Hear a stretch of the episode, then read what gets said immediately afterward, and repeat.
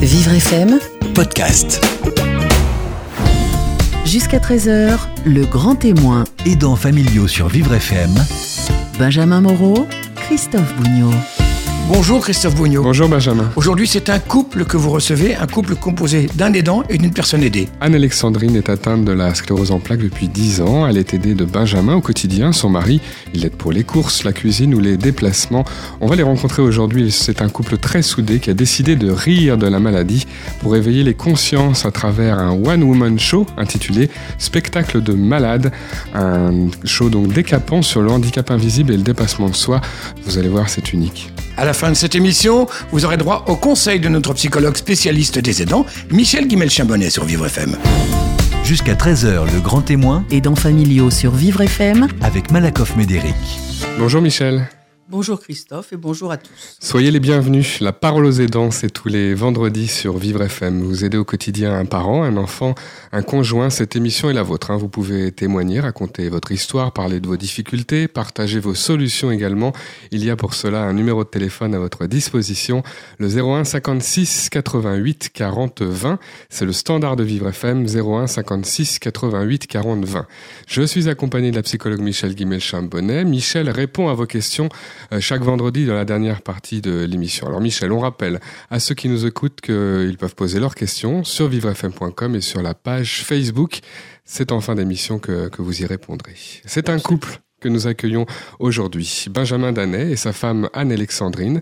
Elle est atteinte d'une maladie neurologique, la sclérose en plaques, et lui est son aidant, comme on dit. Tous les deux sont à l'origine d'une pièce intitulée Spectacle de malade avec un double A, un one-woman show décapant qui se jouera le 26 octobre, c'est-à-dire jeudi prochain, au théâtre de Ménilmontant à Paris, dans le 20e arrondissement. Bonjour à tous les deux. Bonjour. Bonjour. Bonjour. Soyez les bienvenus. Alors, vous avez déjà euh, joué, été sur scène hein, au CHU de Grenoble, Anne-Alexandrine. Vous renouvelez l'expérience cette fois-ci à Paris. Benjamin, vous êtes le metteur en scène.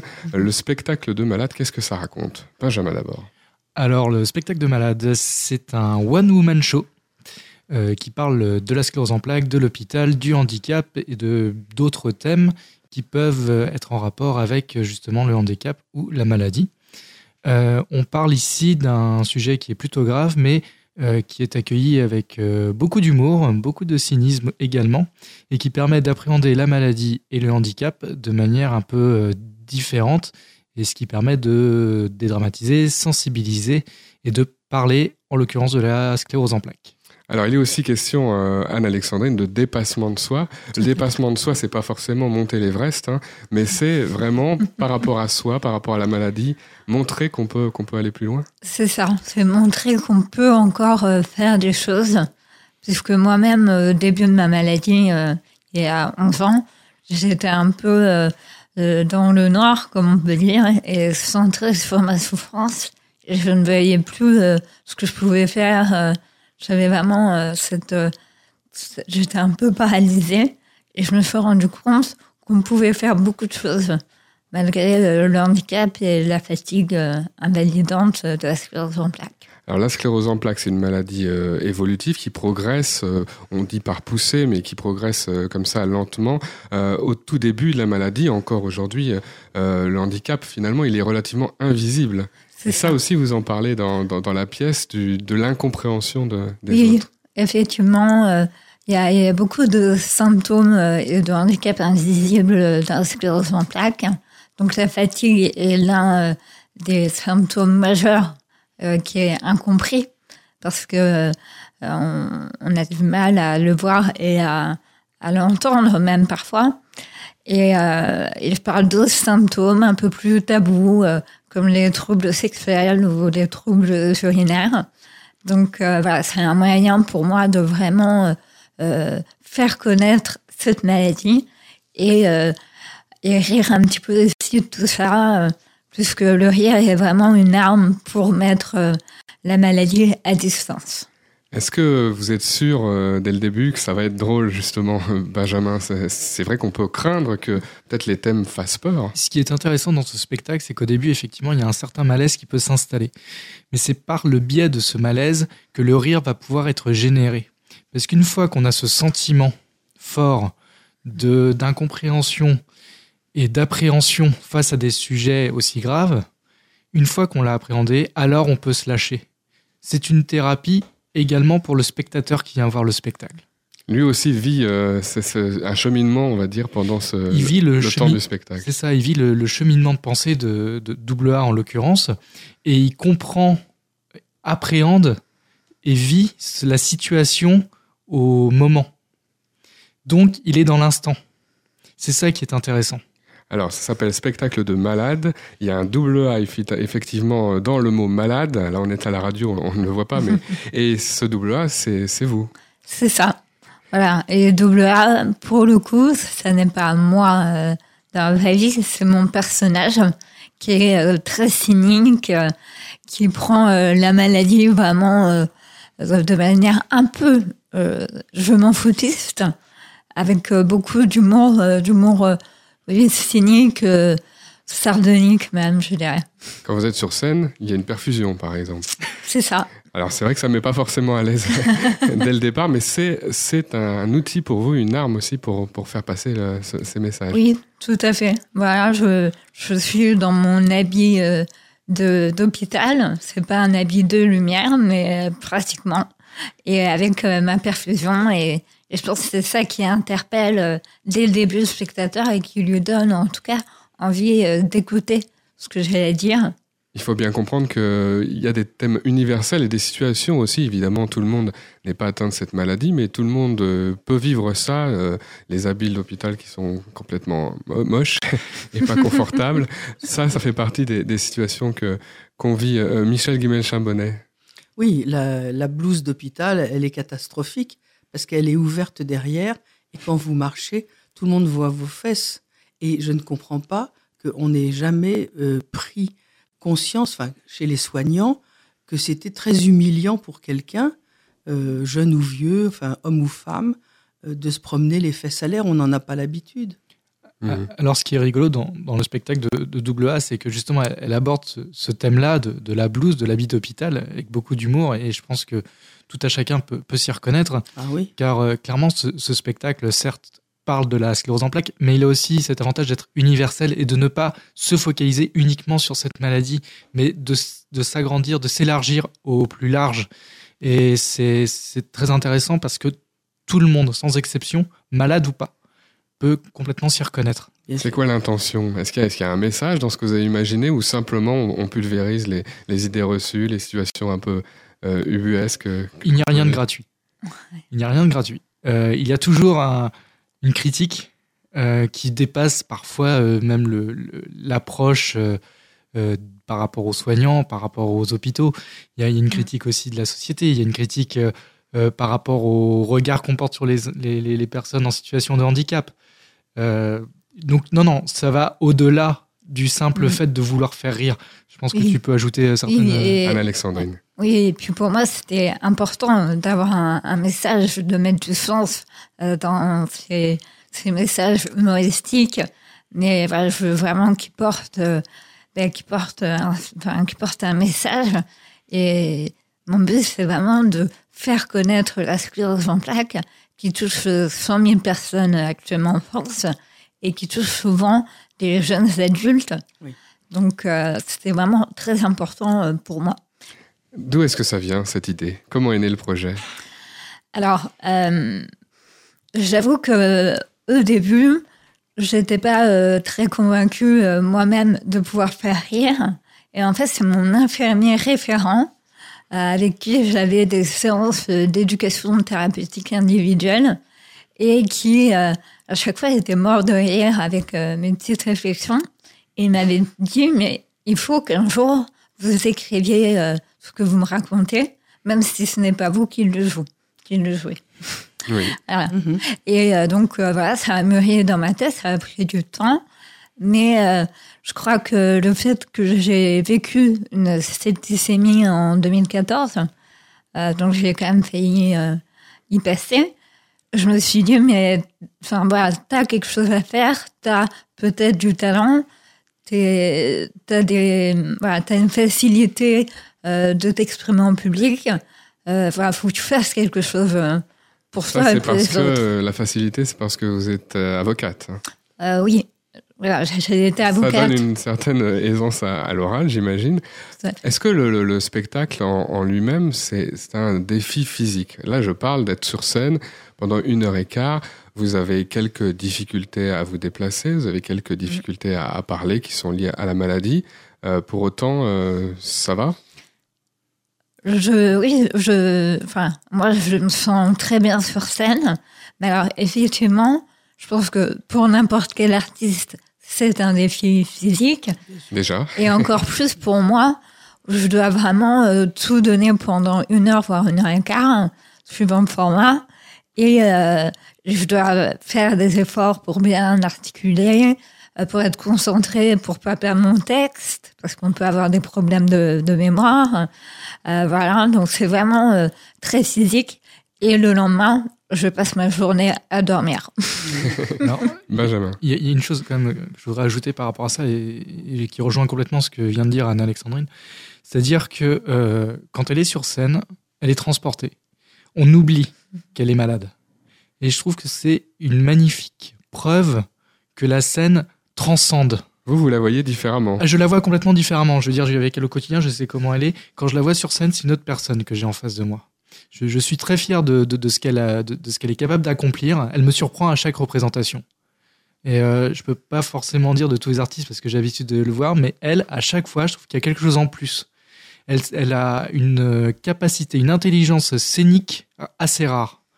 Et je trouve que c'est une véritable force qu'elle sait mettre euh, euh, au profit du, public. Et, voilà, je, peux dire que je suis vraiment fier de son travail. Bon, bah, vous avez bien fait de venir, Anne-Alexandrine.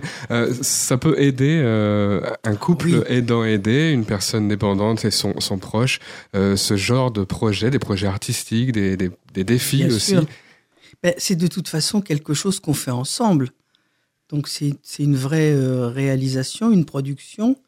Ça, on- bon, que ce soit dans le couple ou, ou que ce soit avec un copain, on est toujours très heureux du, du résultat, de faire des choses Mhm. ensemble. Et retrouver l'énergie, là, vous comprenez qu'on puisse voilà. retrouver euh, je- des forces, plus de Tout à force fait. qu'à l'habitude. Et je trouve très intéressant. Enfin, c'est vrai que Anne-Alexandrine c'est elle qui porte la maladie, mais euh, à certains égards, elle aide son mari dans la mesure où ils viennent nous dire avec un sourire qui ne se voit pas, mais qui, est- qui doit passer quand même à travers le micro.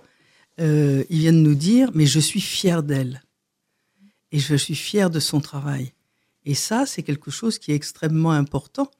Et on on sent, enfin, oui, il y a aidant, aider, mais c'est euh, avec une flèche dans les deux sens. Mais si je peux- Chacun aide l'autre et, et chacun est aidé par l'autre. Benjamin. ce qui se passe dans le milieu artistique et dans, particulièrement dans le one-man show, dans le seul en scène Oui. de manière générale, Oui, oui. c'est que déjà rien que pour aller sur scène et porter un public pendant Oh. une heure, voire une heure et demie, c'est quelque chose d'extrêmement compliqué.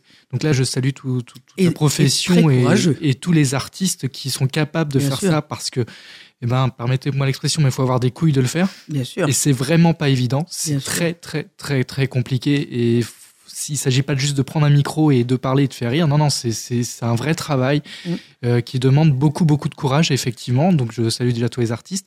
Mais pour Anne-Alexandrine qui est malade, c'est encore plus, plus fort. Bien sûr. Donc euh, voilà, on a ici un peu la double peine quelque part, qui devient une véritable force artistique, en l'occurrence. Benjamin, Anne-Alexandrine pour le spectacle de Malade euh, le 26 octobre au théâtre de Ménilmontant va se retrouver dans quelques instants.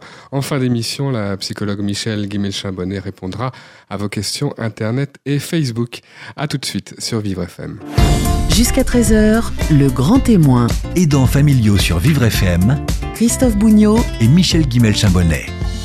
La parole aux aidants, c'est jusqu'à 13h sur Vivre FM. Chaque vendredi, vous pouvez témoigner, vous qui aidez au quotidien un parent, un enfant, un conjoint. 01 56 88 40 20, c'est le numéro du standard de Vivre FM pour vous accueillir, accueillir les aidants euh, familiaux.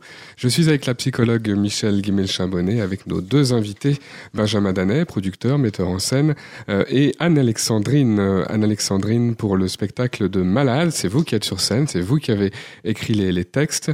Un spectacle à retrouver le 26 octobre au théâtre de Ménilmontant à Paris dans le 20e arrondissement. La maladie dont on parle, c'est la sclérose en plaques. Euh, comment ça s'est passé? Alors il y a déjà eu euh, des, des, représentations, hein, je le disais, euh, notamment au CHU de Grenoble, il y a des répétitions, il y a peut-être eu d'autres occasions aussi de vous produire sur certains sketchs. Comment réagissent les, les personnes dans le public? Eh bien, euh, déjà, il y a, y a, beaucoup de, de rire, et ça, ça me, ça me porte euh, clairement. Et ce qui est très intéressant pour moi, c'est de parler avec le public après euh, mes passages. Et dernièrement, justement à Grenoble, une maman qui était avec son fils qui a une sclérose en plaques m'a remercié et m'a fait un des plus beaux compliments, qui est de me dire, bah, pendant une heure, j'ai oublié les problèmes avec la maladie. Donc ça, ça c'était euh, très fort et voilà. Vous y pensez quand vous jouez à, à l'éventualité qu'il y ait des personnes atteintes de la même maladie dans, dans la salle? Euh, Oui, j'y pense, mais pas quand je joue. Je pense avant, euh, après, mais quand je joue, je suis à fond dans mon personnage et dans mon spectacle. Est-ce qu'il y a des réactions aussi des, aidants familiaux? Alors, les proches, justement, les, les conjoints euh, notamment ah, Alors, euh, moi, je me souviens d'une réaction euh, qui avait eu à la sortie d'un des, d'une des représentations qui avait eu lieu au théâtre de Ménilmontant de gens qui, qui connaissaient la sclérose en plaques, alors pas forcément de, proches, mais qui connaissaient la sclérose en plaques parce qu'ils connaissaient quelqu'un qui en avait. Et en fait, en voyant le spectacle, ils se sont dit bah, j'ai envie d'en savoir plus. Donc, je vais me renseigner sur les associations qui, qui en parlent et je vais approfondir donc euh, c'est un, c'est un bon vecteur pédagogique également. Mhm. Michel, oui, voilà. utilité, un... moyen d'information, sensibilisation. C'est intéressant. C'est très intéressant, effectivement, parce que je pense que plus on sait des choses, plus on va être accueillant pour les personnes qui portent cette maladie. Et c'est vrai ce que vous avez dit tout à l'heure, euh, Anne-Alexandrine, c'est que les, les personnes ne se rendent pas compte, comme le, les troubles ne sont pas toujours très visibles, les personnes ne se rendent pas compte que vous pouvez être fatigué, mais pas parce que vous êtes fainéante, c'est juste que c'est la maladie, que vous avez des troubles euh, de, de l'élocution, mais c'est pas parce que vous ne savez pas ce que vous voulez dire, c'est parce que effectivement sur le plan neurologique, ça sort difficilement.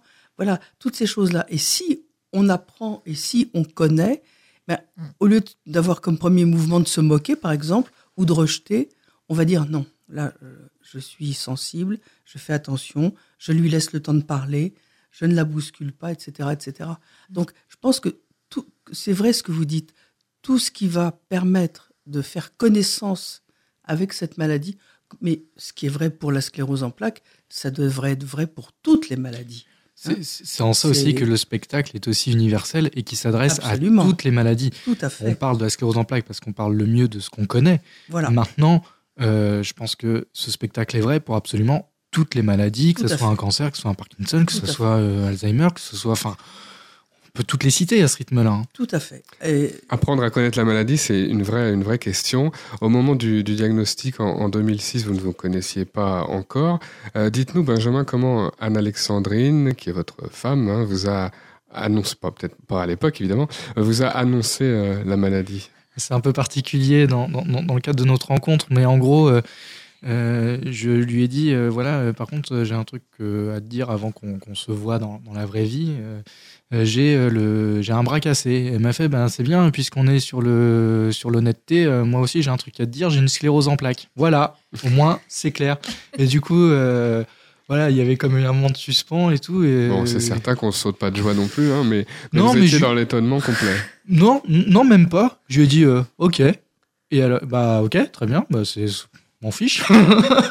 Et après, il y a eu une démarche quand même où vous êtes renseigné sur, je bah, la maladie. Je, je, connaissais euh, un peu euh, la, la, sclérose en plaques. Je savais que c'était une maladie euh, neurodégénérative, voilà, qu'elle était évolutive dans le temps, qu'il n'y avait pas de, de, de, traitement. Qui, pour l'instant. De, pour l'instant. De traitement qui guérisse. C'est ça que je voulais dire. Pour l'instant. Pour, l'instant. Pour l'instant, voilà, exactement. Maintenant, on perd jamais espoir et au contraire, nous, souhaitons qu'il y en ait. On ne sait pas. Oui, on souhaite qu'il y en ait vraiment, bien évidemment. Euh, mais voilà, vis-à-vis de la maladie, bon bah c'est comme ça, et puis euh, et puis c'est tout, c'est pas grave. Euh, je veux dire, est-ce que ça l'empêche d'être escalé Vous savez, il y, a une chose qui, qui, qui, était révélateur chez, chez Anne-Alexandrine, c'était sa force de vie.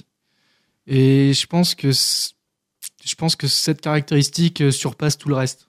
Donc, qu'elle ait une sclérose en plaques ou pas, ben, pff, Aujourd'hui, euh, pour quel euh, geste euh, de, de la vie quotidienne vous, vous êtes amené à aider Anne-Alexandrine Euh, sur les tout ce qu'il y a à faire au quotidien, Euh, le ménage, la cuisine, leur passage, mais ça j'aime ça, donc ça me dérange pas. Euh, voilà, me faire euh, faire les courses, euh, enfin tous les gestes du quotidien. Si finalement je suis un homme euh, très moderne, ce que faisait la femme au foyer à l'époque, euh, ben maintenant c'est bien, on est sur l'égalité des sexes. euh, voilà, je- j'en suis la preuve C'est vivante. c'est pas un La, macho. la- la hein. parité. Non. c'est pas un macho.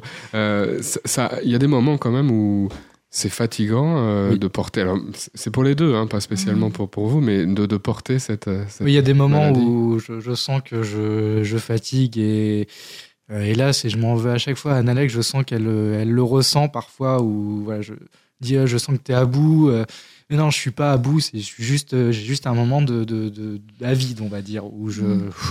mais c'est pas grave, euh, voilà, on- ça reprend le dessus très très très rapidement. Anne-Alexandrine. Moi, j'essaye euh, d'être très attentive aussi à, à la fatigue euh, de Benjamin parce que je sais que ça peut être lourd à, à porter et je connais son envie de, de, voilà, de donner. De, il est très. euh, Enfin, voilà, il est, il est là, il, il est hyper bienveillant. euh, mais voilà, il faut vraiment faire attention euh, à, à nos aidants, je crois, parce que ils peuvent être vite euh, épuisés. Donc, euh, Michel Guimel-Chambonnet, quelques conseils pour euh, Non, faire Pas- attention l'un à l'autre et pas conseil, mais poser une question. Est-ce que vous avez déjà pensé, l'un comme l'autre, à vous faire un peu aider? Par exemple, euh, tout ce que vous faites euh, pour, le, pour la maison, on va dire, l'homme au foyer, mais qui, qui par ailleurs va travailler au dehors malgré tout. Donc, est-ce que vous avez pensé que vous pourriez euh, trouver de l'aide pour le ménage, pour les courses? Oui, oui, bah dé- déjà pour les courses, le fait de pouvoir les faire en ligne, euh, c'est déjà une bonne Oui, aide. Ça, oui. On va pas, on va pas se le cacher. En ligne, ça veut dire avec l'ordinateur. Voilà. Et euh, ce qu'on, ça serait que le fait, si on pouvait se faire aider euh, sur le ménage, par exemple, Oui. bon, c'est c'est assez chronophage. euh, oui, oui, c'est sûr qu'on y a déjà pensé. Maintenant, pour, pour le moment, on y arrive. À, à- Anne-Alex euh, et force de, enfin, a beaucoup de, de bonne volonté et malgré sa fatigue, elle veut quand même le faire et tout. Et je pense que c'est important qu'elle qu'elle le fasse euh, à son rythme. Et euh, voilà, elle aussi, elle parlait de bienveillance, mais elle aussi est très bienveillante euh, vis-à-vis de moi euh, également. Pour ceux qui nous écoutent, Michel Guimel-Chambonnet, si on veut trouver des aides, alors des aides à, à domicile, mais co- comment on fait? À quelle porte on, on frappe? Et est-ce qu'il faut tout payer? Alors, non, heureusement. C'est quand même On une commence- question importante. Oui, tout à fait. On commence par aller voir la MDPH, toujours les mêmes, Maison départementale de la personne handicapée, et on dit, on, on demande un rendez-vous, et on dit quelles sont les, les difficultés auxquelles on se heurte. On va aussi voir les assistantes sociales du, de la mairie, du secteur, et on demande une évaluation des possibilités euh, qu'on a. La personne euh, qui est en difficulté demande des, des évaluations. Et en fonction des évaluations, une aide financière ou une aide humaine est accordée. Et je rappelle que c'est un droit. Tant qu'on ne nous l'enlève pas, il faut s'en servir. Le droit ne s'use que si l'on ne s'en sert pas.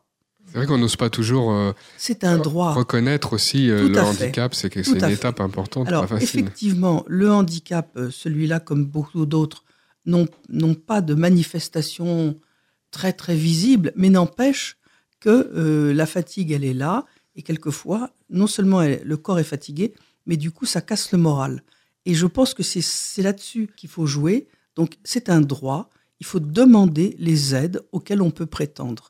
De toute façon, moi, je suis pas complètement d'accord avec vous, Benjamin, quand vous dites pour l'instant on y arrive. Oui, mais vous vous, vous usez. Donc, autant mettre en place un peu d'aide qui vous permettra de vous dégager l'esprit et le temps pour faire autre chose, avant d'arriver à un moment où ça sera une nécessité et où vous serez obligé de faire dans l'urgence le recrutement de quelqu'un. Il faut toujours prendre son temps et dès qu'on sent qu'il y a quelque chose qui ne va pas, mettre en place tout ce qui pourra aider à ce que ça aille mieux. C'est vrai. Il vous restera toujours des tas de choses à faire, à vous aussi, Anne-Alexandrine, euh, de toute façon, mais au moins certaines euh, parties de, de, toute cette charge du quotidien vous seront enlevées. Ça laisse du temps, par exemple, pour faire du sport, parce que je crois que vous faites du sport ensemble. C'est important de dire aussi qu'il reste euh, des, des, possibilités, des activités en commun, des projets, le théâtre, et puis et la scène, et puis, puis le sport, par exemple. C'est vrai que pour aller à la salle je fais un peu de chantage à Alex euh, dans le sens où euh, oh non j'y vais pas euh, mais pourquoi? Bah parce que tu viens pas.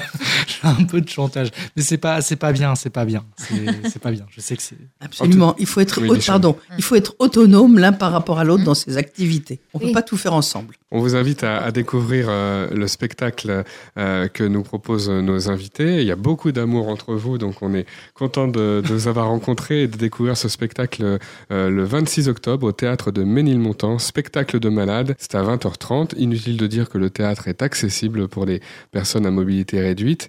Euh, c'est à Paris dans le 20e arrondissement. Je donne, oui, un mot. un mot par rapport à la salle exceptionnellement. Euh, normalement, effectivement, les deux salles sont à, à, à, PMR. Oui. Euh, cependant, là, pour des raisons de budget, cette salle-là n'a pas encore été rendue accessible aux personnes à mobilité réduite. Exceptionnellement, elle est, le spectacle est fait dans cette salle mais c'est exceptionnel. Voilà. Donc, je préfère le préciser. On téléphone et on s'annonce à l'avance. Voilà, vaut mieux s'annoncer à, l'avance parce que là, il y a un petit escalier pour monter euh, dans cette salle. Je préfère le préciser euh, parce que les deux autres salles, en revanche, effectivement, le sont, mais pas celle-ci. C'est vraiment exceptionnel. Et en tout cas, on fait toujours, euh, quand on cherche des salles, on fait en sorte qu'elles soient accessibles à tout le monde. Donc, voilà, c'est vraiment exceptionnel pour cette date-là et je m'arrangerai pour Voilà. Mais après, c'est la disponibilité des, des lieux qui font que. Spectacle de malade à découvrir donc dans la dernière partie de l'émission. Michel Guimel-Chabonnet répond aux questions Internet et Facebook des aidants familiaux. Merci à tous les deux. Merci à vous. Merci à vous. Jusqu'à 13h, le grand témoin. Aidants familiaux sur Vivre FM. Christophe Bougnot et Michel Guimel-Chambonnet. La parole aux aidants, c'est jusqu'à 13h. C'est la dernière partie de l'émission du vendredi. Michel Guimel-Charbonnet répond à vos questions. Vous pouvez poser vos questions sur l'aide familiale que vous procurez à votre proche au quotidien. Vos questions sur vivrefm.com, sur la page Facebook également en envoyant directement un message. Lucien nous écrit du 14e arrondissement de Paris. Ma femme Jacqueline parle moins bien à cause de sa maladie de Parkinson, mais elle a encore tout son esprit. Elle m'a dit que je lui coupais trop la parole, s'est mise dans une colère noire et elle a cassé la vaisselle. C'est la première fois qu'elle faisait ça. J'ai assez peur. Que faire? Alors, sérieusement, la laisser parler. C'est-à-dire qu'effectivement, je crois qu'il est très douloureux pour quelqu'un qui a du mal à parler, à articuler, que l'entourage finisse les mots à sa place ou finisse les phrases à sa place, c'est souvent quelque chose qui dépossède la personne qui fait tellement d'efforts pour, pour dire ce qu'elle a à dire. Donc, il faut s'armer de patience, pas seulement dans le cas d'une personne atteinte de Parkinson, dans tous les cas. On, on rencontre la même chose chez les gens qui souffrent d'une maladie d'Alzheimer, on rencontre la même, la même situation avec les gens qui sont bègues, donc qui ont du mal à, articuler. Donc dans tous les cas, on laisse la personne prendre le temps qu'il lui faut pour dire les choses tranquillement et on ne manifeste pas d'impatience en piétinant, euh, en se tordant les doigts, etc. Et là, si cette femme est arrivée à casser la vaisselle, c'est-à-dire que elle n'avait plus la possibilité de dire verbalement la quantité de colère et probablement de douleur morale qui était en elle, elle l'a transformé en geste. Bon, c'est pas les meilleurs gestes évidemment, mais on peut comprendre. Donc, à partir d'une situation comme celle-ci, je crois que ce qui est intéressant, c'est d'essayer de se parler tranquillement, gentiment, de façon à apaiser les tensions et dire, dis-moi comment tu veux que je fasse pour que ça soit plus confortable pour toi. Et, et je m'y tiendrai. Et je pense que ça n'est pas du tout, enfin, c'est un éclat, mais ça n'est pas du tout la fin d'une bonne relation. Vos questions, questions des aidants familiaux sur vivrefm.com. Xavier nous écrit de la ville de Clichy, la Garenne. Ma fille est malvoyante, elle est à l'âge où ses copains lui proposent euh, très souvent de sortir tard. À 16 ans, comment savoir si elle se mettra en danger à cause de son handicap? Sa mère refuse qu'elle sorte et je joue actuellement un peu le rôle du médiateur, mais j'aimerais avoir vos conseils. Alors, l'interdiction euh, absolue, ça n'est pas une bonne chose parce que ça peut pousser la jeune fille à sortir en cachette ou au contraire, si elle ne sort pas en cachette, à se renfermer sur elle-même et petit à petit à perdre les copains. Le mieux, ce serait d'essayer avec la jeune fille et avec les copains de faire une petite réunion et dire aux copains, voilà, vous savez que notre fille, ou la jeune fille le dira elle-même, vous savez que je suis malvoyante. Alors, malvoyante, malheureusement, c'est un terme qui ne veut rien dire. Est-ce qu'elle est complètement aveugle?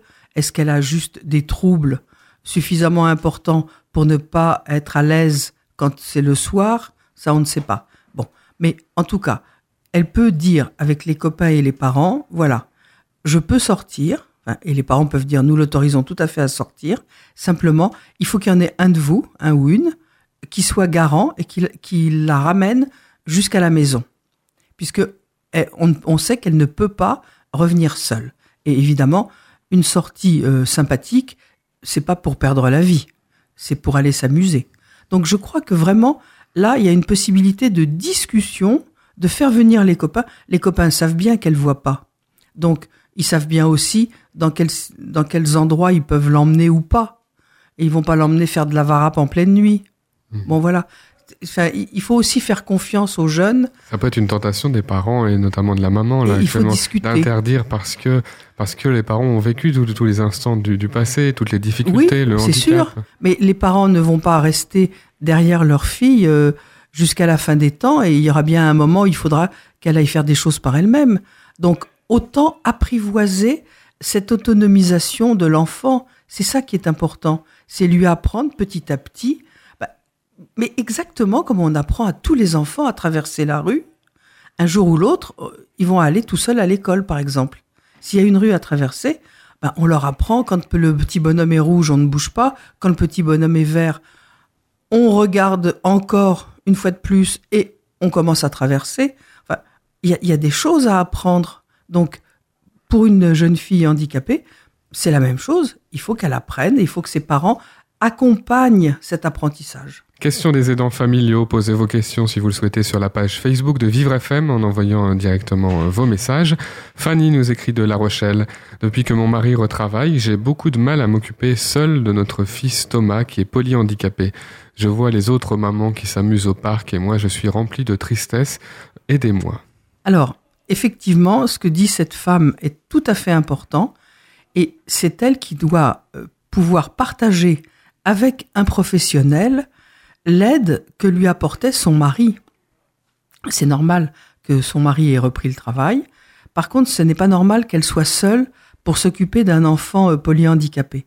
Donc, il faut vraiment voir avec la MDPH, Maison départementale de la personne handicapée, quelles sont les aides auxquelles l'enfant euh, peut prétendre Quelle nature Est-ce que ce sont euh, des heures dans un établissement Est-ce que ce sont euh, des heures d'une aide humaine qui viendrait au domicile Et en tout cas, une aide qui permettra à la maman de s'occuper de l'enfant, bien évidemment, mais pas à plein temps et pas complètement seul. Il existe quelque chose entre s'occuper complètement de son enfant et le laisser complètement dans, vivre dans un établissement. Bien sûr, bien sûr. Ben, il y a tout ce qu'on appelle hôpital de jour, où la personne, que ce soit un enfant ou un adulte, euh, va le matin, 9-10 heures, et, ressort euh, le soir à 4 heures, 5 heures, 6 heures. ça dépend des, des établissements, ça dépend aussi de la pathologie, ça dépend de beaucoup de choses. Mais effectivement, il y a de toute façon euh, des accueils temporaires.